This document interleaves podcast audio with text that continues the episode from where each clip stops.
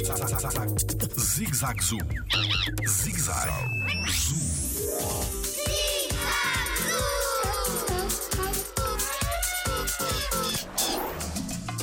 As penas estão adaptadas às necessidades das aves. Eh, Olá, o meu nome é Tiago Carrilho e sou biólogo no Jardim Zoológico. As aves são um dos grupos mais incríveis e mais diversos do planeta Terra. Muitas delas conseguiram desenvolver várias estratégias através do seu revestimento, das suas penas, para se adaptar melhor ao meio.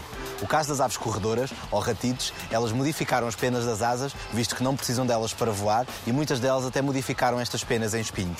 Depois temos as aves marinhas, como no caso do pinguim, que as penas foram-se modificando para permitir um maior aquecimento, visto que são aves que passam muito tempo dentro d'água para conseguir adquirir o peixe que se alimentam. Por último, temos as aves que são as rapinas noturnas, cujas penas quase que parecem que são rasgadas, que permitem voos silenciosos para caçarem durante a noite.